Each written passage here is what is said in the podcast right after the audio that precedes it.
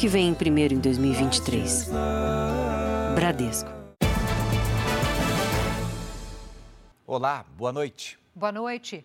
8 milhões de reais por mês. Esse é o valor estimado pela polícia que uma quadrilha consegue com golpes em estrangeiros no Aeroporto Internacional de São Paulo, em Guarulhos. Foram identificados pelo menos 140 carros, acredite, todos usados pelos criminosos, que se passavam por motoristas de aplicativo.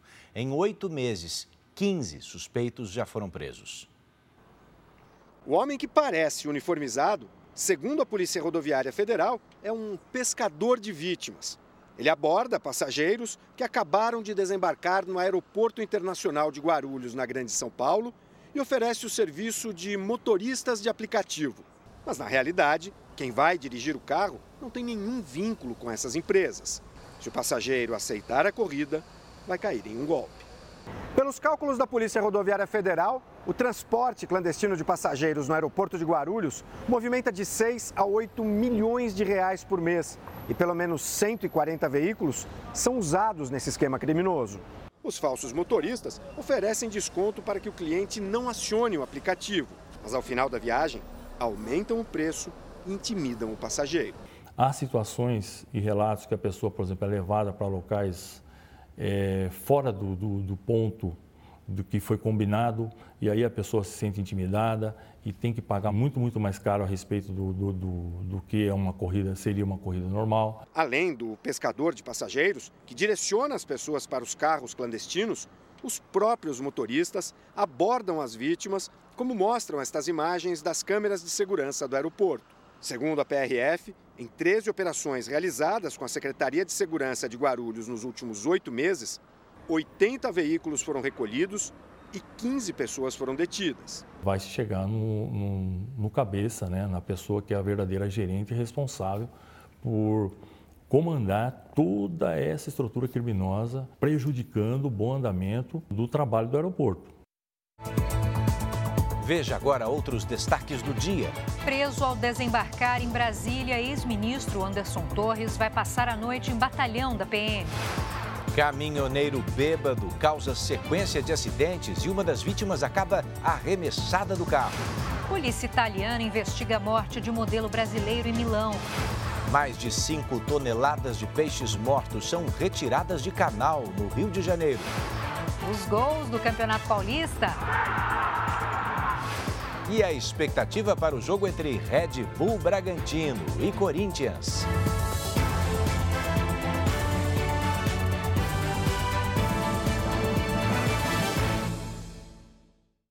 Oferecimento: cartões Bradesco, muito mais benefícios.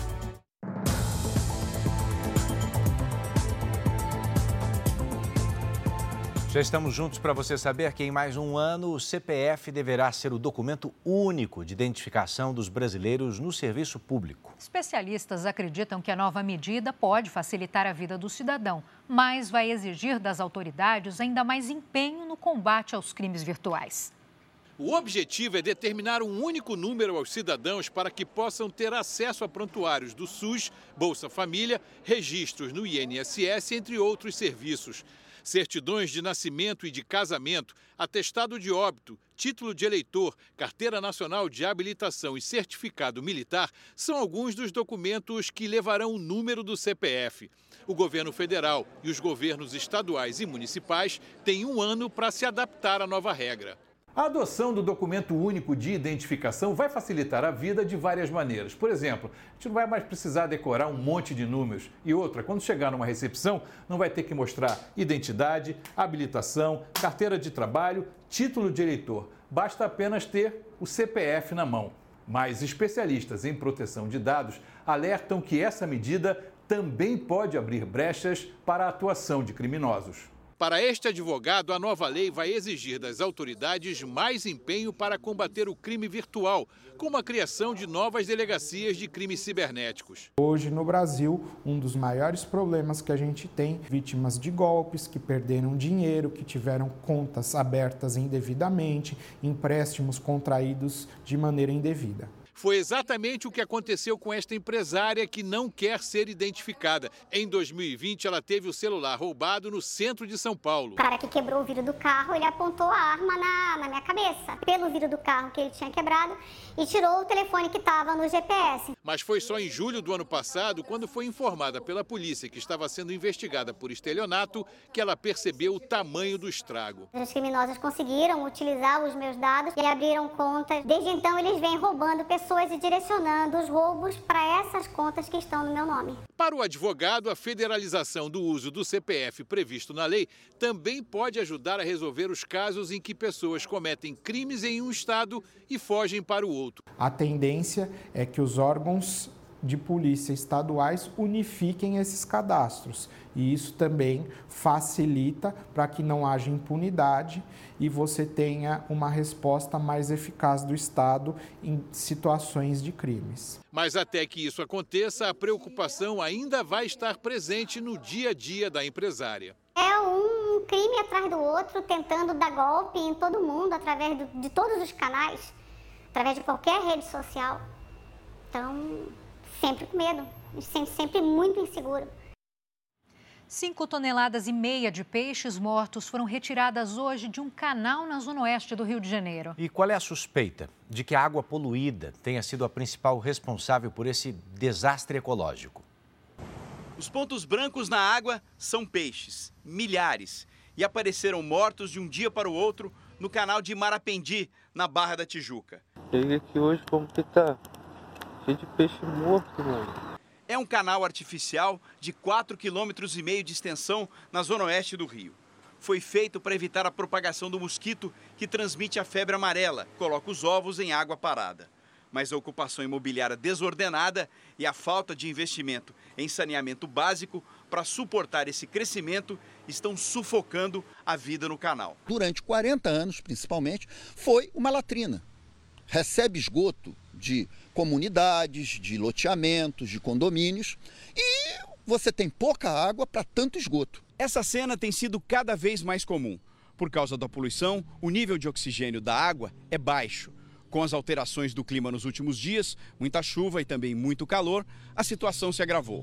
Os peixes, que já estão vivendo no limite, não suportam e morrem. Eu acho triste, porque a gente polui a, o que a natureza dá pra gente. Nessa região, a savelha, uma espécie de sardinha, é o peixe mais frágil e morre em grande quantidade. Todo ano tem isso aí. É triste, né? Muito triste, né? O Instituto Estadual do Ambiente, responsável pelo canal, informou que uma equipe foi mandada ao local para realizar uma vistoria. A Companhia de Limpeza Municipal já retirou quase tudo. Cerca de 5 toneladas e meia de peixes mortos foram recolhidas. Mas o cheiro continua insuportável. O cheiro está tá bem forte, a ponto das crianças preferirem fazer um outro caminho e não passar por aqui, né? Para especialistas, é possível reverter essa degradação ambiental, até porque a vida ainda resiste. Saneamento. É a palavra mágica. Se a gente fizer saneamento e o poder público ordenar o uso do solo, isso daqui vai ser um dos maiores patrimônios econômicos e ambientais da cidade do Rio de Janeiro. O Instituto Estadual do Ambiente disse que foram coletadas amostras da água para que seja feito um parecer conclusivo sobre as causas da mortandade dos peixes. Olha, todo verão a gente insiste no mesmo alerta. Os casos de afogamento costumam aumentar em cerca de 50% nessa época. E olha, para evitar os acidentes, o Corpo de Bombeiros da Bahia faz um treinamento voltado para crianças e adolescentes e os pais também participam. Uma criança de apenas 5 anos salva a irmã de um ano e meio. Se não fosse o menino, a bebê teria se afogado. Eles nunca ficaram sozinhos na piscina. Foi aquele segundo mês que o marido virou e, a, e aconteceu o acidente. Depois desse dia, nunca mais eu deixei ele sozinho na piscina, nem por um segundo, nunca mais. O caso aconteceu em Sorocaba, interior de São Paulo. De acordo com os bombeiros, nesta época do ano, durante as férias de verão, os afogamentos aumentam em média 50%. Aqui na Bahia, estado com a maior faixa litorânea do país, essa porcentagem é ainda maior. Os acidentes envolvendo afogamentos são a segunda causa de morte de crianças de até 14 anos no o Brasil. Para diminuir essas ocorrências, o Corpo de Bombeiros da Bahia, todos os anos, faz um treinamento com crianças na praia. Nesse verão, 450 crianças da capital e do interior vão receber aulas de primeiros socorros e vão aprender a se comportar no mar. A gente não pode deixar também de, de, tratar outro fator que a gente também trabalha com os pais, que é a vigilância, é a supervisão. Os pais são orientados e acompanham de perto os pequenos. Crianças e adolescentes aproveitam as férias para aprender a curtir em segurança. Vou levar os ensinamentos para o resto da minha vida. Doze pessoas ficaram feridas num acidente entre um ônibus e um trem em Nova Iguaçu, Baixada Fluminense. Sete homens e cinco mulheres foram socorridos e encaminhados para o hospital com ferimentos leves. De acordo com a empresa responsável pela circulação de trens, o motorista do ônibus não respeitou o aviso de parar. Um caminhão carregado com frutas bateu num viaduto e tombou numa rodovia da cidade de Glorinha, Rio Grande do Sul. Um casal e um bebê de apenas oito meses estavam no veículo. Os dois adultos receberam atendimento médico ainda no local. A criança foi levada para um hospital e permanece em estado grave. As causas do acidente são investigadas. Um carro e um ônibus bateram de frente numa rodovia na cidade de Piracanjuba, Goiás. Segundo o Corpo de Bombeiros, pelo menos 23 pessoas ficaram feridas. Duas delas que estavam no carro estão em estado grave. Uma influenciadora acusa o zelador do prédio onde mora de importunação sexual. Você vai ver como foi. Ele teria invadido o apartamento dela, na zona sul do Rio de Janeiro. As imagens mostram o zelador no corredor do prédio, na zona sul do Rio. Ele se masturba minutos antes de entrar no apartamento da influenciadora Gabriela Camelo, de 29 anos. Estou deitada, começo a ouvir um barulho dentro do meu apartamento de passos. E aí eu me deparo com o meu zelador de frente para minha cama se masturbando. Segundo o condomínio, o funcionário tem a chave de todos os apartamentos. Pouco tempo depois, o homem ainda mandou uma mensagem para a vítima. Tentou se justificar, dizendo ter colocado a encomenda de outra pessoa, por engano, no apartamento dela. Gabriela tentou primeiro registrar o caso na Delegacia da Mulher, no centro do Rio, mas disse que foi tratada de forma grosseira e exposta a constrangimento. Em seguida, a influenciadora decidiu prestar queixa na delegacia de Copacabana, onde mora. O caso foi registrado como violação sexual e as investigações estão sob sigilo. O zelador já foi ouvido. Segundo a polícia, ele negou as acusações, mas entrou em contradição diversas vezes. A vítima conseguiu na justiça uma medida protetiva que proíbe o zelador de se aproximar dela, mas a juíza entendeu que o funcionário não precisaria ser afastado do trabalho. Cruzei com ele várias vezes. A primeira vez ele me encarou. Enfim, é aonde entrou a minha tortura psicológica, porque eu estava vendo que nada estava sendo feito. O caso aconteceu às vésperas do Natal, mas só depois de expor a situação nas redes sociais, o zelador acabou demitido. Enquanto mulher, eu, eu só quero que todo mundo pague pelo que cometeu. Eu sou privilegiada de estar amparada, né, de todas as pessoas que eu possa ter, mas a maioria das mulheres não. Em relação ao atendimento na Delegacia da Mulher, a Polícia Civil informou que o relato da vítima não condiz com a forma de atendimento e que é orientada nas delegacias e que por isso vai apurar o caso. Não conseguimos contato com o condomínio sobre o fato do zelador ter as chaves dos apartamentos. Vamos falar do seu bolso? O preço da cesta básica aumentou nas 17 capitais pesquisadas pelo Diese no ano passado. Em dezembro, agora, a cesta mais cara foi encontrada em São Paulo, seguida de Florianópolis. A professora Cíntia se assusta cada vez que vai à feira. Tá bem caro tudo, né? Eu acho que a inflação tá para todo mundo. Bruna sente que os alimentos subiram mais que outros itens. Hoje em dia tu vai no mercado, tu compra só o básico, tu não compra mais mas nada de besteirinha para os filhos, hoje é só o bruto, arroz e o feijão mesmo. A cesta básica é composta por 13 produtos essenciais e pode variar para cada região do país.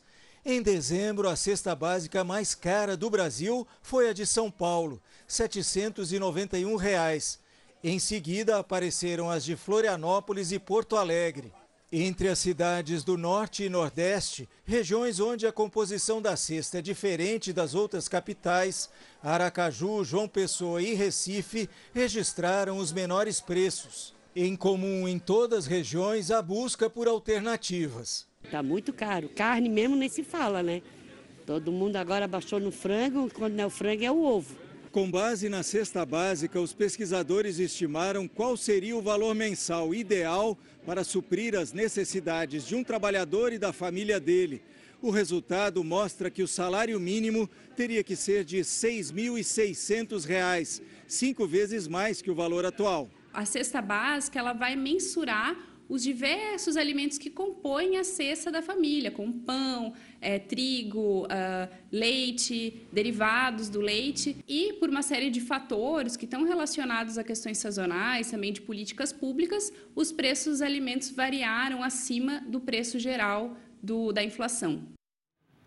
Com o reajuste do salário mínimo, aumentaram também os benefícios pagos pelo INSS, o Instituto Nacional de Seguro Social. Aposentadorias e pensões vão ser pagas com o novo valor a partir de 25 de janeiro. As mudanças vieram por meio de uma portaria publicada esta semana pelo governo. Por lei, os beneficiários da Previdência Social não podem receber menos que um salário mínimo, atualmente em R$ 1.302, o que representa um aumento de 7,42%.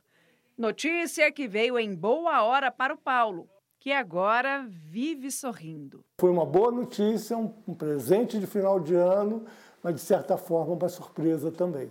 Paulo fez um planejamento para se aposentar. Foram anos e anos contribuindo com o INSS.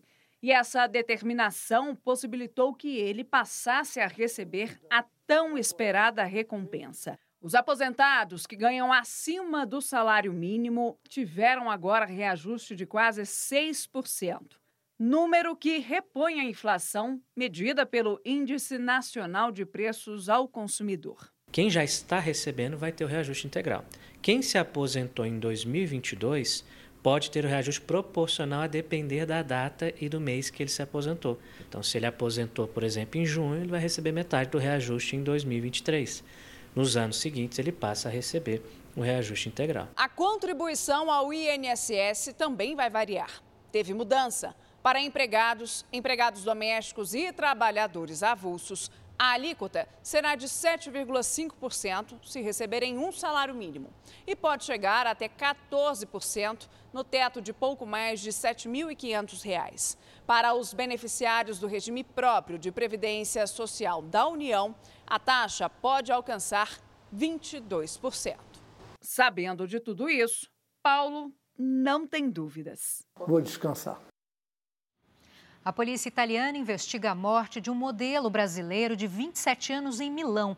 Ele foi encontrado com uma sacola plástica na cabeça.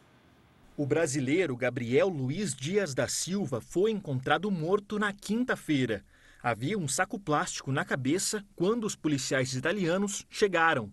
O gaúcho trabalhava como modelo e preparador físico em Milão desde 2019. Foi a proprietária do apartamento que a vítima alugava que deu os detalhes para a família. Essa senhora entrou em contato com a dona Rafaela, dizendo o que tinha acontecido, que o Gabriel tinha sido encontrado morto na mesma rua do prédio onde eles estavam, uh, que um senhor ligou para os bombeiros. O que se sabe até agora é que Gabriel estava na casa de um homem de 71 anos, com quem manteria um relacionamento.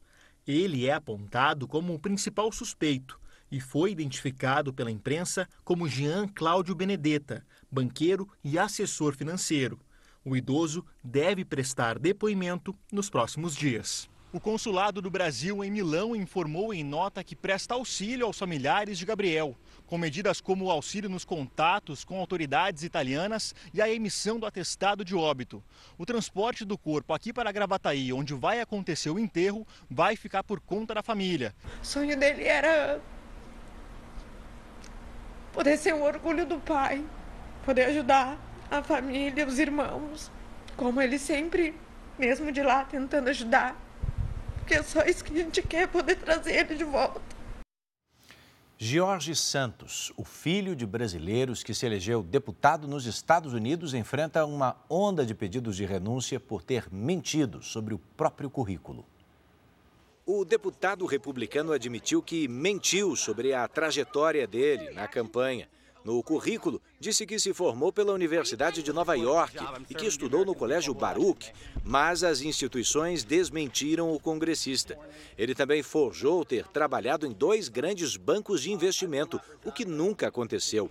Agora, o Partido Republicano pede a renúncia dele, mas Jorge Santos afirma que não vai deixar o cargo. Neste sábado, Matt Gaetz, um colega de partido, afirmou que George deve passar pelo Conselho de Ética do Congresso. Durante o processo, ele vai poder se defender, mas terá que explicar também de onde veio o dinheiro usado na campanha da eleição de meio de mandato em novembro de 2022. A China anunciou que quase 60 mil pessoas morreram por Covid-19 em pouco mais de um mês. É o primeiro grande número de mortes publicado desde o relaxamento das medidas de isolamento social no país em dezembro. Segundo autoridades de saúde do país, 59.938 pessoas perderam a vida vítimas do coronavírus entre 8 de dezembro e 12 de janeiro. O número está provavelmente subestimado, segundo a OMS, a Organização Mundial da Saúde, já que são contabilizadas mortes em hospitais e de pacientes que tiveram insuficiência respiratória causada diretamente pelo vírus. Portanto, segundo a OMS, muitas mortes causadas pela doença deixaram de ser registradas como provocadas pela Covid. Em resposta, Pequim pediu que a OMS assuma uma postura imparcial. Depois de três anos impondo restrições à população, em dezembro a China suspendeu as medidas contra a Covid e houve uma disparada de casos. Hospitais estão sobrecarregados e crematórios tiveram um crescimento no número de corpos. Os Estados Unidos decidiram que crianças e adolescentes com obesidade podem começar um tratamento à base de remédios e até cirurgia para redução de estômago. Essa medida vale para jovens a partir dos 13 anos de idade. Uma doença séria e que precisa ser tratada rapidamente. Os primeiros sinais são os mais importantes e devem estimular as primeiras medidas antes que a situação se agrave e prejudique a vida adulta de crianças diagnosticadas com obesidade. Esperar que o jovem cresça e perca peso naturalmente pode ser um erro. Segundo a Academia Americana de Pediatria, normalmente o que acontece é um maior ganho de peso ao longo do crescimento, já que não existe uma mudança de hábitos alimentares. E pela primeira vez, o sistema de saúde dos Estados Unidos definiu a idade em que as crianças e adolescentes podem iniciar o tratamento médico.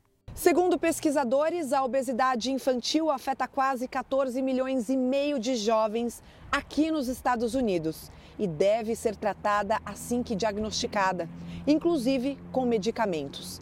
A partir dos 13 anos de idade, a cirurgia bariátrica para redução de estômago passa a ser uma opção. Ao longo da vida, se a doença não for tratada, pode causar problemas mais graves como diabetes, pressão alta e depressão. A obesidade afeta quase 20% das crianças e adolescentes nos Estados Unidos e cerca de 42% dos adultos, de acordo com os Centros de Controle e Prevenção de Doenças. Ainda hoje, as homenagens ao Rei Pelé na estreia do Paulistão 2023. E a seguir, as últimas informações sobre a prisão do ex-ministro Anderson Torres.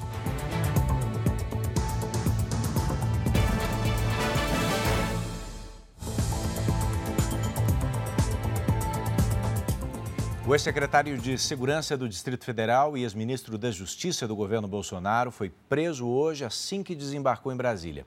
Anderson Torres teve a prisão determinada pelo STF na terça-feira, a pedido da Polícia Federal. Torres foi exonerado no domingo, dia dos ataques às sedes dos três poderes. Ele é suspeito de omissão e facilitação dos atos na capital do país. O ex-secretário de Segurança do Distrito Federal, Anderson Torres, desembarcou no aeroporto de Brasília às 7h15 da manhã. No próprio aeroporto, ele fez exame de corpo de delito e foi levado ao 4 Batalhão da Polícia Militar, já que a lei prevê prisão especial para delegados de polícia. No batalhão, Anderson Torres ficou num quarto com um banheiro pequeno e até um lugar para tomar sol. O advogado dele, Rodrigo Roca, chegou no início da tarde trazendo uma mala e um travesseiro. Dentro do batalhão da Polícia Militar, Anderson Torres passou por uma audiência de custódia virtual. Na audiência, que é um direito de todo preso, ele é ouvido e o juiz avalia se houve alguma ilegalidade na prisão. Quem conduziu essa audiência foi o juiz instrutor do gabinete de Alexandre de Moraes, Ayrton Vieira. A prisão do ex-secretário de Segurança é preventiva, sem prazo para terminar. E ainda não há data para o depoimento dele. A ordem de prisão contra Anderson Torres foi expedida pelo ministro Alexandre de Moraes, do Supremo Tribunal Federal, no dia 10 de janeiro, dois dias após os atos de vandalismo em Brasília. Anderson Torres é acusado de facilitar os atos que aconteceram no último domingo e pode responder por até oito crimes. Hora de voltar a Brasília, agora ao vivo com a repórter Vanessa Lima. Ela está em frente ao batalhão da Polícia Militar, onde Anderson Torres está preso. Vanessa, boa noite para você.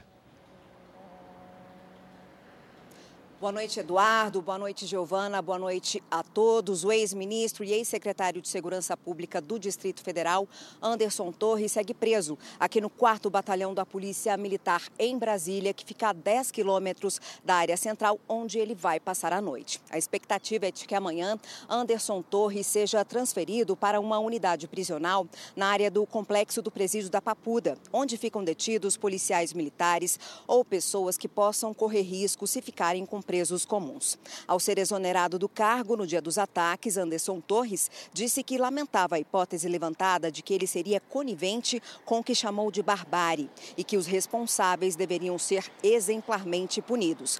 A prisão do ex-ministro aconteceu quase uma semana depois dos episódios dos ataques às sedes dos três poderes aqui em Brasília. Obrigado, Vanessa. Obrigada.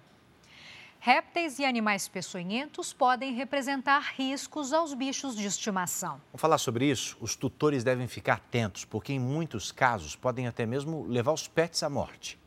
A cadelinha Mel da Nilda começou a passar mal depois de morder um sapo. Foram cerca de seis horas de desespero. A cachorra apresentou dificuldades para respirar e teve convulsões. Mesmo com atendimento veterinário, não resistiu. Eu achei que ia adiantar, né? Eu achei que ela ia, ia resistir, mas era muito um veneno muito forte. O sapo que envenenou a mel é conhecido como sapo-boi ou sapo-cururu e é a maior espécie do pampa gaúcho. Muitas pessoas não sabem que esse sapo é venenoso, por isso acabam não dando tanta atenção. O sapo ele tem várias glândulas na pele que, quando pressionadas, liberam uma secreção e essa secreção é cheia de toxinas. E dependendo do animal peçonhento envolvido, existem né, venenos que podem matar um cachorro em 15, 20 minutos aproximadamente. A primeira providência que o tutor precisa tomar é lavar a boca do animal com muita água. Depois, procurar um veterinário com urgência. Essa época de calor é propícia para o aumento da presença de outros animais peçonhentos em áreas urbanas, como aranhas, cobras e escorpiões. Até mesmo abelhas podem matar os pets de estimação. Em São Paulo, duas cachorrinhas foram vítimas de um enxame e não sobreviveram às ferroadas. Eu normalmente acordava com elas latindo no quintal e eu acordei e estava um silêncio assim muito grande. Aí eu fui abrir a, a janela do meu quarto, que é a janela dá para o quintal de casa, e eu vi uma nuvem preta assim em cima das duas. Às vezes acidente com cobra, com sapo, a gente não vê tanto em grandes centros urbanos, mas abelha sim. Em casos mais extremos, quando é atacado por mais de uma abelha, né, às vezes o animal ele passa por um enxame de abelha e é atacado por inúmeras. Também pode virar óbito, ou é um caso de internação. O IBGE aumentou a estimativa e a safra de grãos este ano no país deve ser recorde. A previsão é de colher 12% a mais do que em 2022. Há tempos, o milho safrinha em Mato Grosso do Sul se tornou uma grande safra, com mais de 12 milhões e meio de toneladas colhidas no ano anterior. E conforme o IBGE, 2023 deve ter recorde na produção de milho e de soja também. Soja que o seu Elvio cultiva há quase 40 anos. Para esta safra, ele segue otimista. Aumentou a área plantada em mil hectares. Espero que nada prejudique, porque se nós não tivermos uma boa safra, é, isso vai ser muito trágico. Só em soja, a previsão é colher em todo o país 24% a mais do volume produzido no ano passado. O cultivo segue em alta e vem impulsionando a safra nacional de grãos. O levantamento mostra que o Brasil deve colher mais de 296 milhões de toneladas de grãos, aumento de 12,6%, um novo recorde. Para a soja, a previsão é colher 29 milhões de toneladas a mais do que no ano passado. A participação da região Centro-Oeste responde a quase metade da produção de cereais, leguminosas e oleaginosas do país. Há um aumento da área, aumento das tecnologias, e os estudos que favorecem o aumento de produtividade cada vez mais, isso é muito importante para a gente aumentar a produção de maneira sustentável. Pelo menos cinco pessoas morreram hoje depois de um ataque a míssil contra a cidade de Dnipro, a quarta maior da Ucrânia. O ataque destruiu parte de um prédio de nove andares. Bombeiros trabalham em busca de moradores desaparecidos. Pelo menos 60 pessoas, incluindo 12 crianças, também ficaram feridas. Outra bomba atingiu a região de Kiev, capital da Ucrânia. Ninguém se feriu, mas durante o bombardeio, moradores voltaram a se esconder nas estações de metrô. Tem uma curiosidade agora para você. Você sabe que com a pandemia as pessoas passaram a ficar mais tempo em casa e preparando a própria comida. É, isso fez aumentar o uso de facas. No Japão, as vendas atingiram recordes no ano passado. A faca é um instrumento importante na hora de preparar a comida. Mas para os japoneses, ela é muito mais. E o tipo de corte pode alterar totalmente o sabor dos ingredientes. Aqui nesta fábrica em Seki, a 360 quilômetros de Tóquio, a precisão da lâmina é garantida em milésimos de milímetro. Dividimos a fabricação com as máquinas e os artesãos. Hoje somos reconhecidos internacionalmente, diz Katsumi Sumikawa. Houve um tempo em que o Japão foi famoso pelas espadas de samurais, mas hoje a demanda é por outro tipo de lâminas, as de facas de cozinha. Elas são muito sólidas. Uso há 22 anos desde que vim ao Japão, diz este famoso chefe francês. As facas de boa qualidade custam mais de 2 mil reais. Esta aqui, usada para cortar soba, é vendida pelo equivalente a 6.700 reais. No ano passado, a exportação de facas, tesouras e raladores aumentou 30%, movimentando cerca de 470 milhões de reais. Para este empresário, as facas japonesas são as melhores do mundo. Tem qualidade, durabilidade e delicadeza e com interesse cada vez maior, os artesãos se esforçam para dar conta das encomendas internacionais. A seguir, o Paulistão já começou. Veja como foram os gols deste sábado. E também as imagens impressionantes de uma carreta desgovernada no Paraná.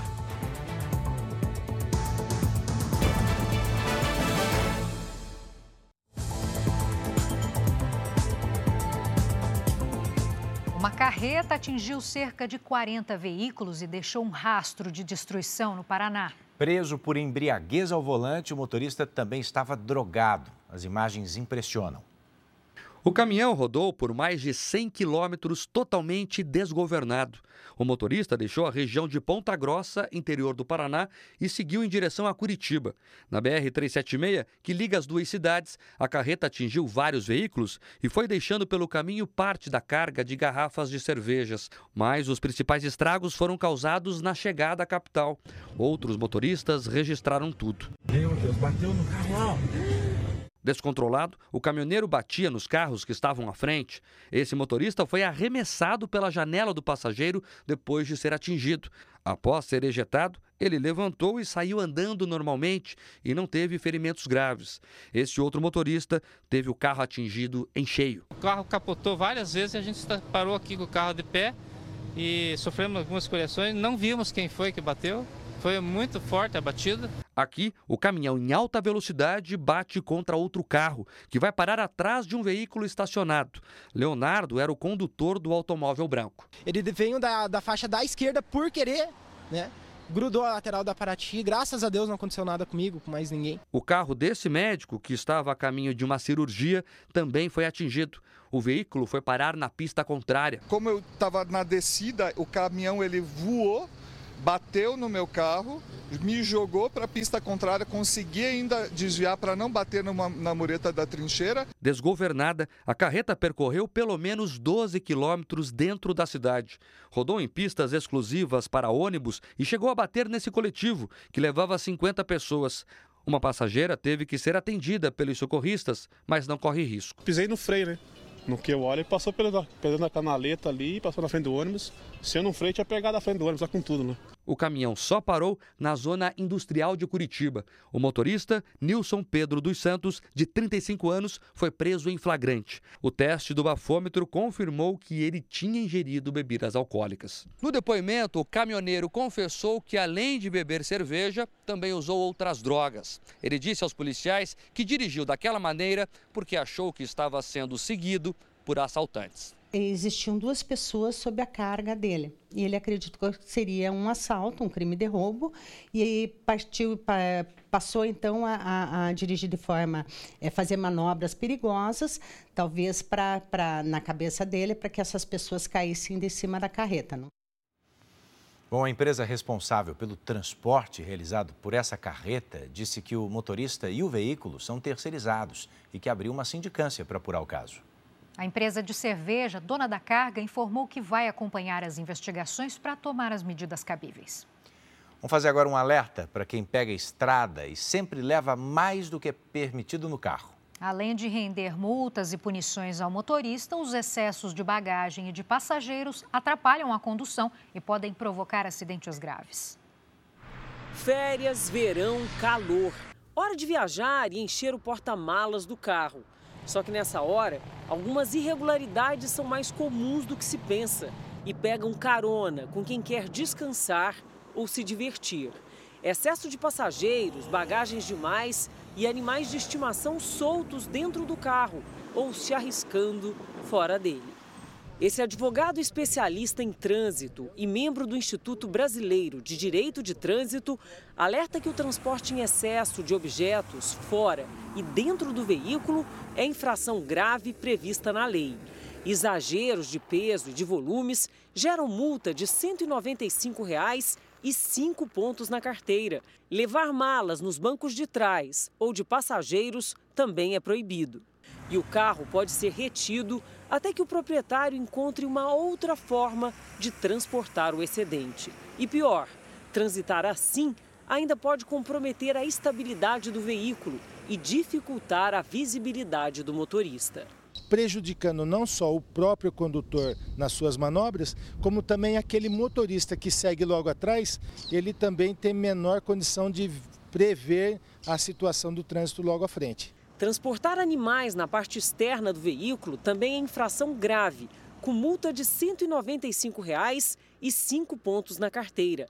Já levar os pets bem perto do volante, ao lado esquerdo do condutor ou entre os braços e as pernas é infração média, com multa prevista de 130 reais e 4 pontos na carteira.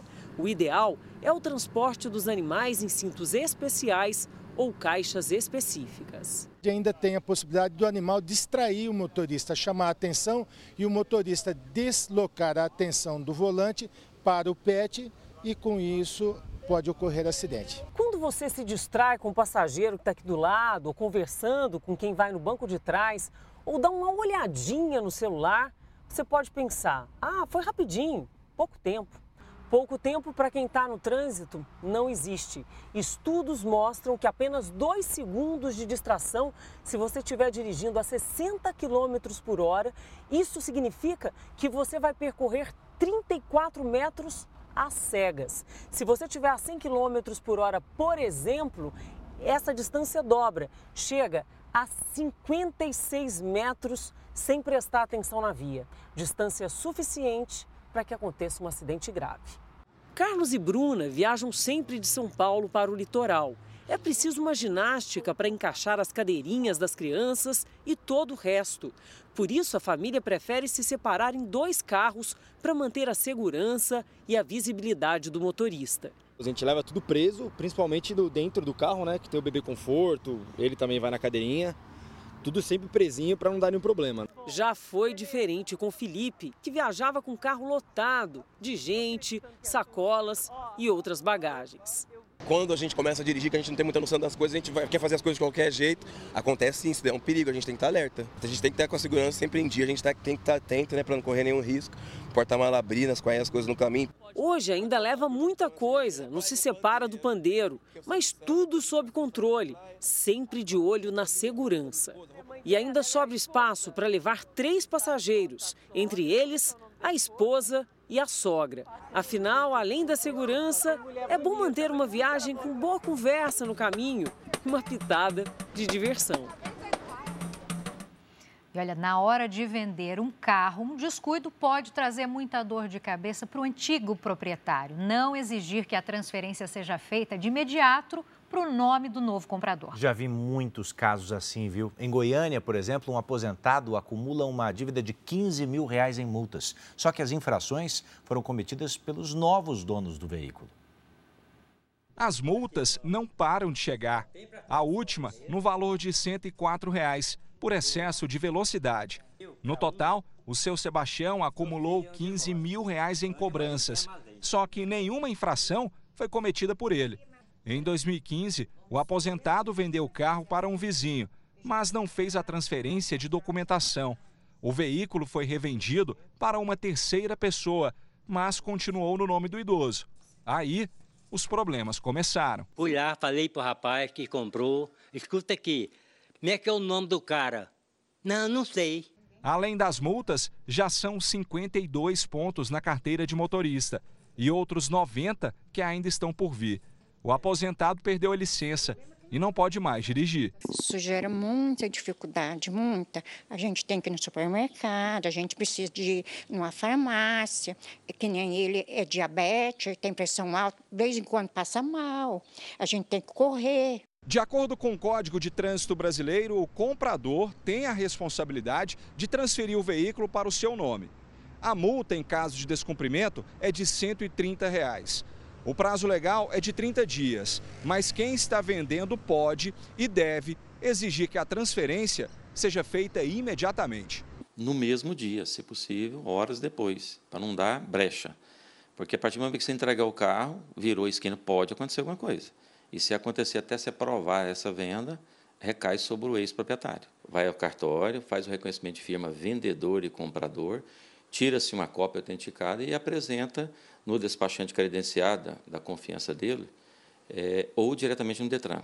O erro do seu Sebastião é mais comum do que se imagina. Em São Paulo, que tem a maior frota de carros do país, mais de 420 mil motoristas não cumpriram o prazo somente no ano de 2021. Um procedimento simples, mas que pode gerar uma grande dor de cabeça. O seu Sebastião que o diga. Se eu tivesse andado atrás de verdade, não, vamos fazer o documento agora, arruma agora, pusesse quente, né? Mas eu, mas eu, eu falhei. Alunos da Faculdade de Medicina da Universidade de São Paulo denunciam que foram vítimas de um golpe. Olha só, eles pagaram pela festa de formatura, mas o dinheiro, cerca de um milhão de reais, sumiu. Gabriela pagou durante quatro anos do curso de medicina um valor para garantir a realização do sonho da formatura em uma das maiores universidades do país, mas acabou tendo um grande pesadelo. E o que era para ser uma festa virou caso de polícia. Em um grupo de um aplicativo de mensagens, os estudantes reclamam que não tem mais dinheiro para a comemoração. Ela mesma teria confessado a retirada em uma conversa com um grupo de formandos também num aplicativo de mensagens. A Associação de Formatura dos Alunos aqui da Faculdade de Medicina da USP divulgou hoje uma nota informando que a presidente do grupo teria retirado sozinha todo o dinheiro pago pelos estudantes, no total de quase um milhão de reais. O valor foi transferido para uma conta pessoal dela, sem que nenhum outro integrante da comissão tenha ficado sabendo. O que ela nos disse, né, no teor dessa mensagem, foi que é, ela havia investido em uma empresa que se provou fraudulenta no final e o, é, assim a grande parte do dinheiro e o restante ela tentou pagar advogados enfim, para tentar reaver esse dinheiro. Gabriela diz que em nenhum momento os estudantes da universidade desconfiaram da colega. Estão todos tristes, né? É, surpresos também, né? Acho que ninguém imaginava que isso pudesse vir a acontecer. A mesma mulher que teria desaparecido com o dinheiro foi citada em um boletim de ocorrência, registrado pelo responsável por uma lotérica. Ele achou estranho uma pessoa fazer uma aposta com um valor alto, de mais de 9 mil reais. E no dia seguinte, um novo jogo com o mesmo valor. A mulher tem o mesmo nome da pessoa que sacou o dinheiro dos formandos. Uma possível relação está sendo investigada. Agora, Gabriela e os colegas tentam reverter a perda e realizar o sonho da formatura. É tudo muito novo, né? E a gente está estudando as possibilidades junto com as empresas de formatura, enfim, de como viabilizar a nossa festa e, e tornar o nosso sonho né, factível. Né? A Secretaria do Tesouro Nacional vai disponibilizar, agora no final de janeiro, um novo título do Tesouro Direto. O investimento promete rendimentos acima da inflação para complementar os ganhos dos trabalhadores. Não é difícil encontrar brasileiros perdidos quando o assunto é aposentadoria. A Adriana, por exemplo, já contribui há 20 anos com o INSS mas não tem ideia de quando finalmente vai poder se aposentar. Vixe, vai demorar. Isso eu tenho certeza. Preocupada com o futuro, a designer decidiu abrir uma conta de previdência privada como forma de complementar a aposentadoria. Vai ajudar bastante. Já a Vanilda tem 60 anos, poderia estar prestes a se aposentar, mas não contribuiu o suficiente com o INSS para usufruir do benefício. Eles falam que eu tenho que contribuir, mas eu vou tirar de onde para mim contribuir, se eu não estou trabalhando? Para evitar que situações como a da Vanilda se repitam, a Secretaria do Tesouro Nacional lançou o Renda Mais, um título do Tesouro Direto que vai ter como principal função complementar a aposentadoria dos trabalhadores. E ele vai estar disponível para a população a partir de 30 de janeiro. Junto com o Renda Mais, o Tesouro Nacional vai disponibilizar um simulador para o investidor saber o quanto ele pode receber com o um novo título. Segundo o governo, por exemplo, com uma entrada de 10 mil reais e contribuições mensais de R$ 365,90 durante 30 anos, será possível receber 4 mil reais por mês ao longo de 20 anos, que é o tempo limite que o Tesouro vai remunerar o investidor.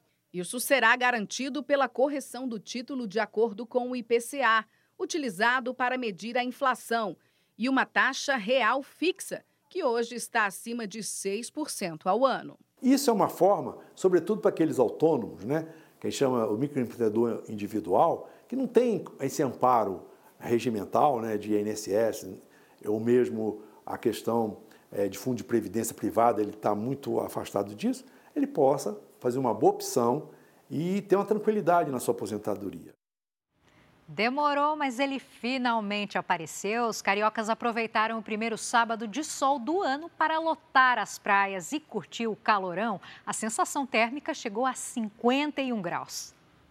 Esse tempo bom tem o um responsável lá do alto.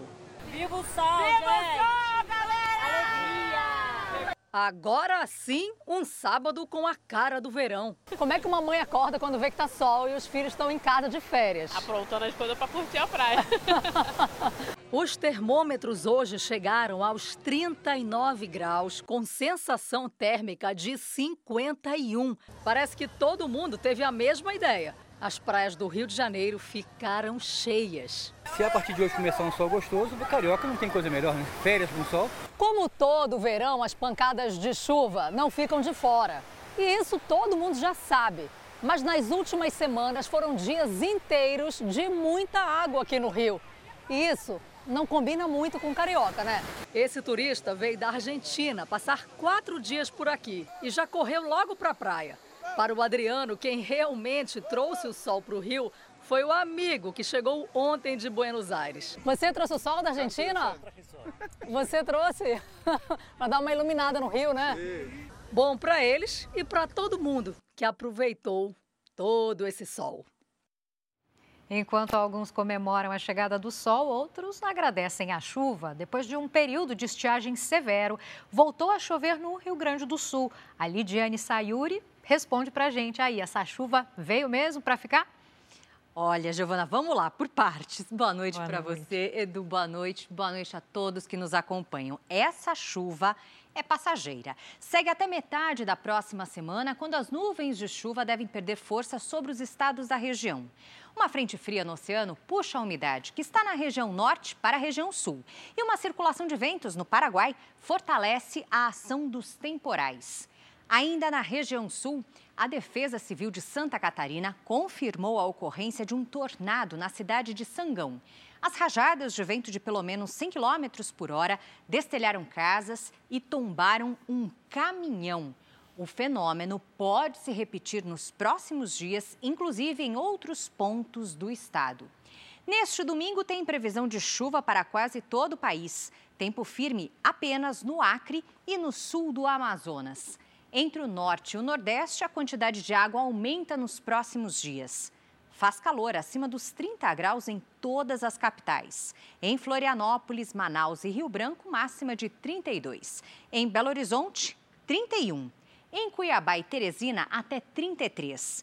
Na capital paulista, calor com pancadas de verão a partir da tarde até quarta-feira. Cuidado com raios e alagamentos. Neste domingo, faz até 32 graus. Olide, é hora de tempo delivery. O Luiz Otávio e o casal Carlos e Silvia são de São José do Rio Preto, interior do estado de São Paulo. Vamos lá, Edu. Todo mundo aqui na nossa tela, boa noite, Luiz Otávio, Carlos e Silvia. Pessoal, os dias seguem abafados com chuva à tarde. Neste domingo, máxima de 29 graus. Na segunda, faz até 30 e na terça, olha só, mais quente ainda, até 31. Quem veio para o nosso telão agora é o Paulo, ele é de Candeias do Javari, Rondônia. Vamos lá, o Paulo pergunta sobre o calor, né? Segue o calor sim, viu, Paulo? Com chuva a qualquer hora. E atenção, porque em alguns períodos a chuva pode apertar. Neste domingo, máxima de 29 graus. Participe você também do Tempo Delivery pelas redes sociais com a hashtag você no JR. Giovana, Edu. Bom domingo, Lid. Obrigada.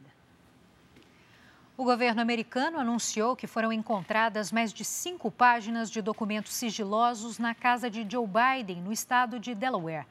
O material foi encontrado depois da Casa Branca afirmar que apenas uma folha com informações confidenciais estava no local. Os documentos eram da época que Biden foi vice-presidente dos Estados Unidos. Pela lei americana, todos os registros oficiais de um governo são propriedade pública e devem seguir para o Arquivo Nacional. Vamos conhecer juntos os destaques do próximo Domingo Espetacular. Um registro exclusivo. Repare a quantidade de tiros que foram disparados contra a parede. Nossa equipe no México é a primeira a entrar na casa onde vivia Erlaton, suspeito de liderar um dos maiores cartéis de droga do mundo. Como a casa ficou depois da operação que acabou com a prisão do filho de El Chapo. Olha a quantidade de munição. O gato, que foi confundido com uma jaguatirica, acabou capturado e solto na mata. O problema é que o bicho tem dono e custa caro. Gente, não é onça, não, pelo amor de Deus. Que raça é essa que se parece com um felino selvagem? A história do cantor que fez um show e na plateia estavam só a mãe e o padrasto dele.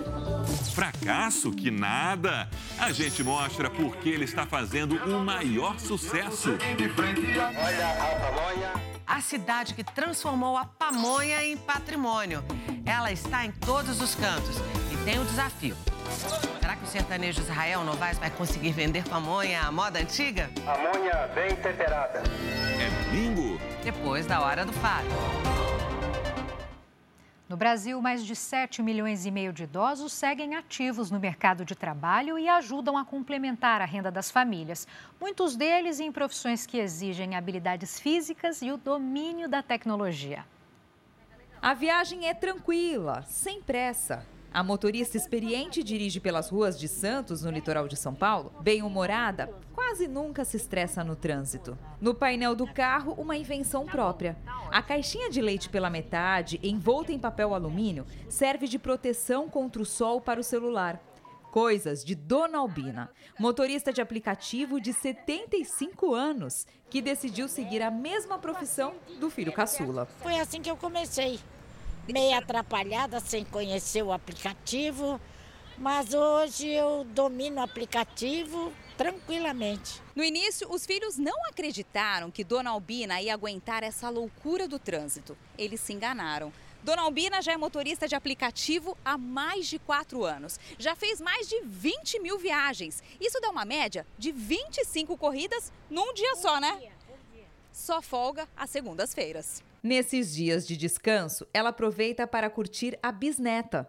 O trabalho dedicado rendeu a Dona Albina um apelido carinhoso: vovó do aplicativo de transporte. Meu trabalho é, um, é quase um divertimento, porque as coisas acontecem na rua. De vez em quando eu me aborreço com alguma coisa, mas é difícil.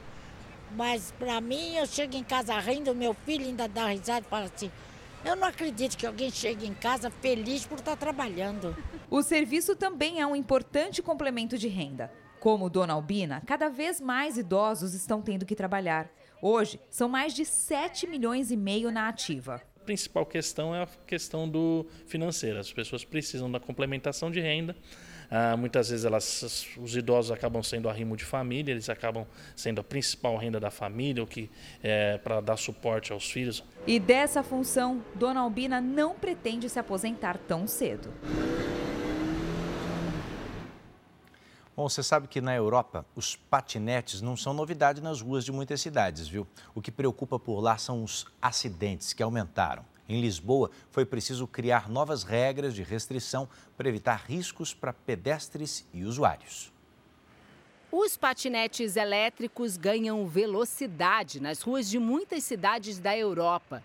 Não é brinquedo, é meio de transporte. E está sujeito a muitos acidentes. Lisboa tem uma frota de quase 15 mil trotinetes como são conhecidos por aqui, e podem chegar a uma velocidade de até 25 km por hora. É muito barato, é super barato para andar, é uma maravilha.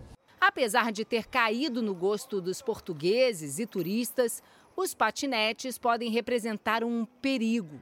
O alerta é da Polícia de Segurança Pública. Só no ano passado foram registrados aqui em Portugal cerca de 500 acidentes envolvendo patinetes elétricos, deixando quase 400 pessoas feridas. Para melhorar a segurança nos deslocamentos, a Câmara de Lisboa fez um acordo com as empresas do setor. Entre as novas regras, reduzir para menos da metade o número de veículos licenciados na capital. O estacionamento passa a ser obrigatório, já que muitos acabam largados pelas ruas da cidade.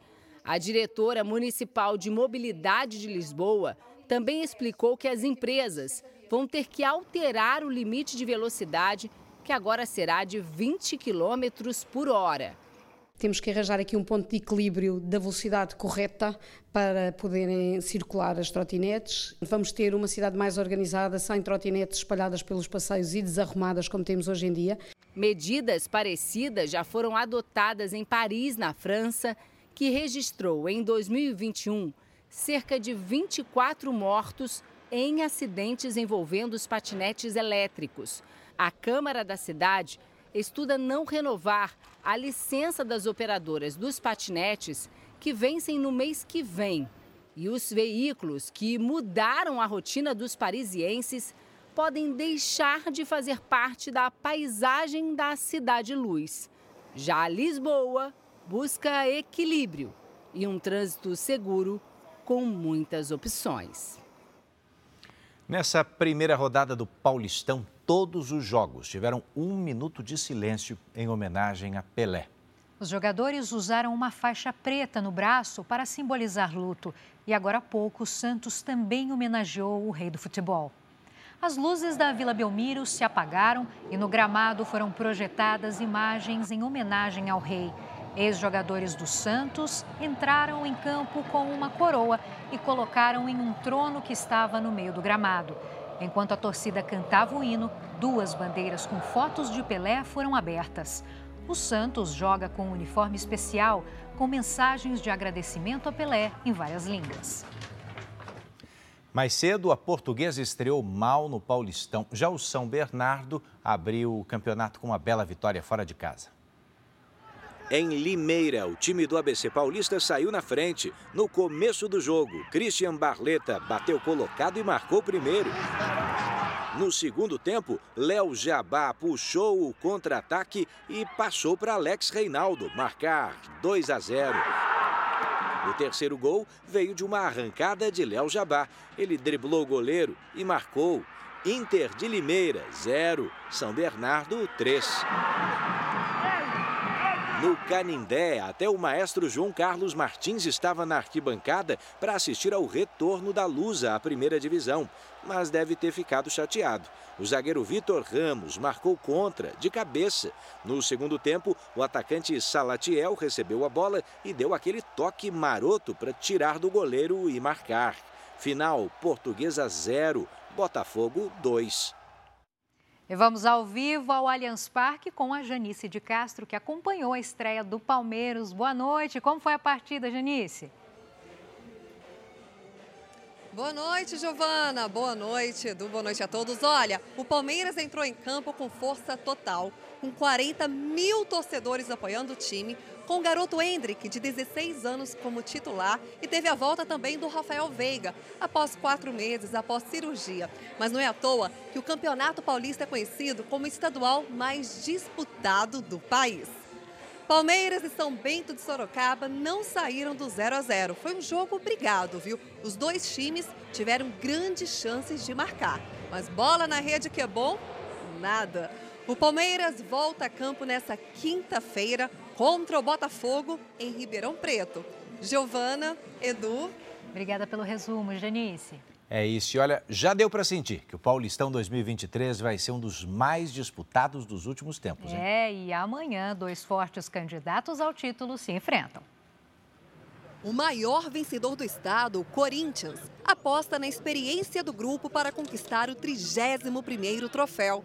Do time titular, sete jogadores têm mais de 30 anos. Por outro lado, o técnico é novato. Aos 41 anos, o ex-auxiliar Fernando Lázaro vai ganhar a primeira oportunidade como treinador. Ele se preparou para esse momento. Claro que não é fácil porque ele já entra no Corinthians com uma pressão muito grande, precisando vencer, sempre convencer, jogar bem, então a gente sabe como é que funciona. O novo comandante teve 30 dias para preparar a equipe, que na estreia deve ser a mesma que encerrou 2022, com exceção de um importante desfalque, Yuri Alberto. O atacante será poupado por estar com dores no tornozelo. Com estrutura, investimento e organização, o Red Bull Bragantino está hoje entre as cinco maiores forças do futebol paulista. O time de Bragança quer repetir a boa campanha do Paulistão do ano passado, quando terminou o campeonato entre os quatro melhores. A gente sabe que é, que é um campeonato extremamente disputado, né? É, ano passado a gente conseguiu chegar um, um salto a mais, mas esse ano a gente quer brigar pelo título, né? O grande destaque do time é o atacante Arthur, que teve passagem pela seleção brasileira. Essa semana, o jogador recusou uma proposta de 51 milhões de reais do futebol do Catar e decidiu seguir no Red Bull Bragantino.